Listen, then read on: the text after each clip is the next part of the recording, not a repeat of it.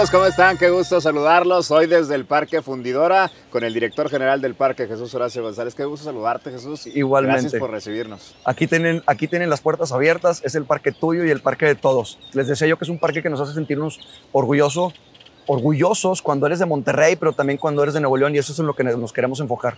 En verdaderamente generar todo lo necesario para que sea un parque del que todos, absolutamente todos, nos podamos sentir orgullosos. Ahora, para hablar justamente de la llegada al Parque Fundidora de esta nueva administración, bajo también tu liderazgo, ¿cómo encuentras el parque? Llegas, la gente ya no venía al parque, primero evidentemente por casos de la pandemia, pero también porque de alguna manera se fue abandonando el parque. ¿Qué ves cuando llegas? Fíjate que también, este, sin, sin hacer juicios lo que sí tengo que decir es que independientemente de las condiciones que vivió el parque, de abandono, de falta de recursos, de falta de balance de algunas cosas, de proyectos particularmente, eh, nos, nos ponen una oportunidad y esa oportunidad es darle verdaderamente a la ciudadanía lo que se está esperando.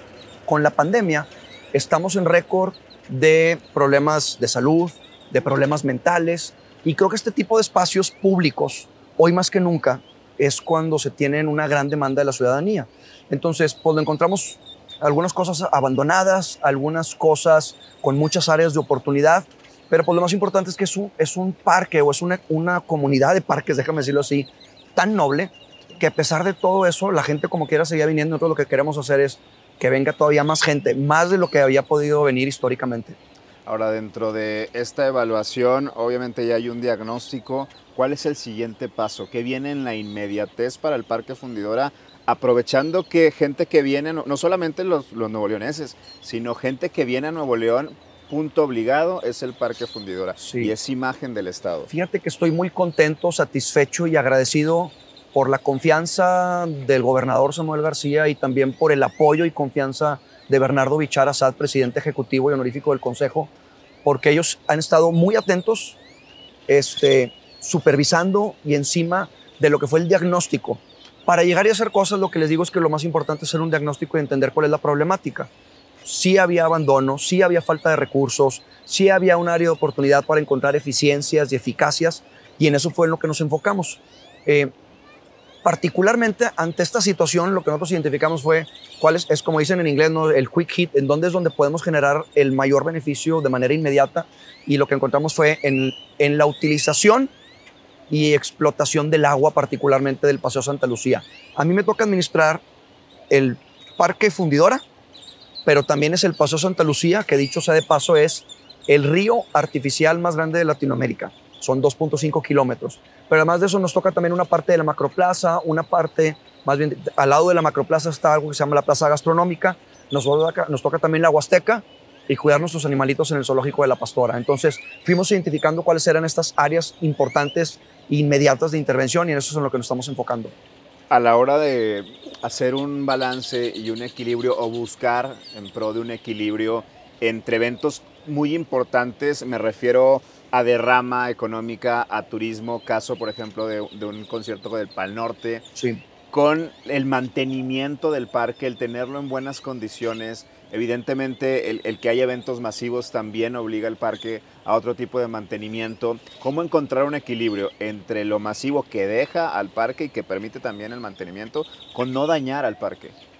Ese es el punto más importante en el cual estuvimos pensándolo y analizando y es cómo garantizamos hacer sostenible la operación para que sea cofinanciable, porque la gente especulaba y decía, lo que pasa es que el parque puede vivir solo, no puede vivir solo, el parque necesita recursos estatales el parque necesita este cofinanciamiento, pero lo que no podíamos permitir nosotros es que hubiera un abuso con respecto a cierto tipo de eventos. Lo que estamos haciendo es una fórmula en donde tenemos que garantizar que todo tipo de eventos que tengamos nos garanticen que casi todos los ciudadanos de Nuevo León y nuestros visitantes sientan en algún momento un espacio en donde se puedan ir y participar. Por ejemplo, familias con un evento como Lustopía, deportistas como un evento del Ironman en donde viene gente de 35 países, este, obviamente jóvenes en un Pal Norte, eh, adultos de cierta edad también a exposiciones artísticas. Entonces, el cómo encontrar ese sano balance para que pueda mantenerse un, un balance entre lo económico, como dices tú, el, el, desgaste social. Entonces, en eso es en lo que nos vamos a enfocar, en garantizar que sean los mínimos indispensables como para garantizar este cofinanciamiento. Ahora que hablabas de financiamiento, ¿de dónde se mantiene el parque? Hablamos de tema de presupuesto. Este año 70 millones de pesos, pero me decías que, que anteriormente, el año pasado, cero, ¿no? Este año vamos a tener 70, eh, de aquí el agradecimiento, eh, agradecimiento una vez más y reconocimiento al gobernador Samuel García y a nuestro presidente del Consejo, Bernardo Bichara, porque gracias a ellos hemos logrado esto, que voltearan a ver el Parque Fundidora, que nos pusieran en la agenda, que estuviéramos todos de acuerdo en que los espacios públicos son, son prioritarios para la comunidad la ciudadanía saliendo de una situación como la de la pandemia. Y en este sentido decirte que esos 70 millones de pesos que nos autorizaron, la premisa que estamos buscando es no hagamos más cosas, simplemente a, enfoquémoslo en mantenimiento y garanticemos que lo que se hace se va a poder mantener en el tiempo. Por ejemplo, las famosas fuentes, ¿no? Hay muchas fuentes que a veces se hacen y el problema es que las desapagadas, tenemos la fuente de Neptuno, un ícono de la ciudad. Claro. Es parte de las prioridades que tenemos de intervención en la macroplaza para otra vez sentirnos orgullosos. Entonces es ver cómo garantizamos que eso se va al mantenimiento de los espacios que ya tenemos para poder sentirnos otra vez contentos y orgullosos. Tu pregunta era que cuáles eran nuestros ingresos. Cada persona que viene y visita el parque y se estaciona aquí forma parte de la comunidad que nos ayudan a tener un ingreso a través del estacionamiento. Y de ahí el agradecimiento. Habrá gente que te diga está muy barato, está muy caro, pero finalmente es algo que nos, nos ayuda a nosotros para poder mantener 800 botes de basura limpiándose todos los días, eh, jardineros, personal de limpieza, gente de este, hidráulicos, plomeros. Entonces, un ingreso es el estacionamiento. El otro son las lanchitas que tenemos en el Paso Santa Lucía particularmente en, el zoológico de la Pastora tenemos un ingreso también por los tickets que se tienen por ahí. Y el otro, hay otros dos tipos de ingresos que son los que se tienen de los concesionarios grandes, medianos y pequeños dentro del parque y por otro lado todo tipo de eventos, desde festivales como para el norte que puedan tener hasta 60 mil personas en un día, como para una persona que quiere venir y llevar a su familia a un evento para una piñata o una entrega de anillo o algo este, que sea pequeño. ¿no? Entonces, estos son los tipos de ingresos que tenemos hoy como parte del, de la, de la fórmula para el parque. Hablemos de, de, esto que me parece bien interesante. En este parque conviven todas clases sociales. Todos. eso es bien difícil de ver en Nuevo León. Todos. Muy difícil. Todos. Y aquí puedes ver a la persona de clase alta, clase media, clase baja, sin distingo. Y eso es un fenómeno bien importante. Ojalá lo pudiéramos ver en otros lugares de Nuevo León, pero aquí particularmente se vive y se vive bien. Eso es lo que queremos hacer, insisto, que haya todo tipo de eventos. Mira, vamos a tener próximamente también una feria.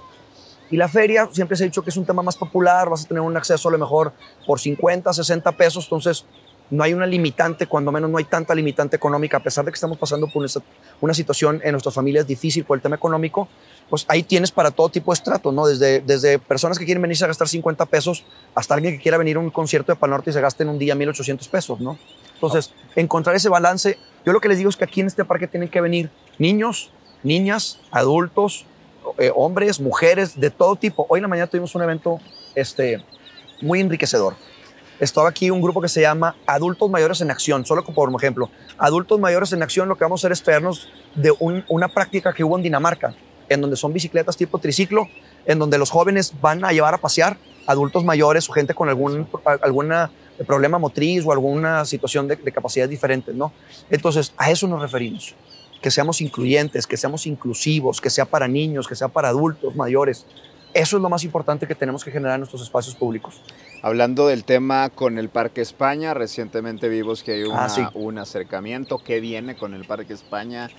Se hablaba de un puente. ¿Qué es exactamente lo que se va a hacer? que hay una intención de, de hacer un puente. El, el, municipio de Monterrey tiene la intención de conectar el Parque España con el Parque Fundidora. Para quienes no lo conozcan, el Parque España y el Parque Fundidora están justo de lados opuestos en el, en el río Santa Catarina.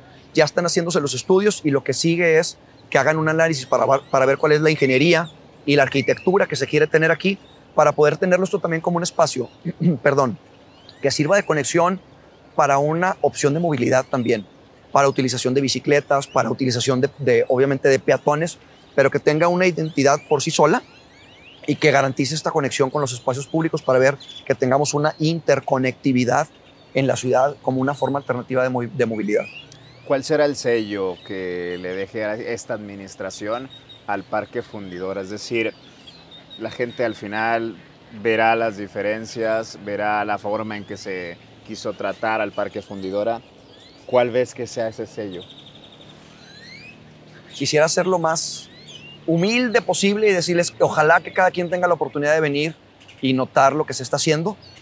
Creo que el Parque Fundidora ha ido creciendo y se ha ido modificando durante los últimos años y a pesar de que ha tenido unos altibajos y de pronto ha tenido más bajos que altos, yo lo que quisiera dejar aquí es transparencia, orden y que la gente valore y se sienta también orgulloso del Parque Fundidora y nuestros parques como espacios públicos. Les decía yo que esto es como administrar una ciudad.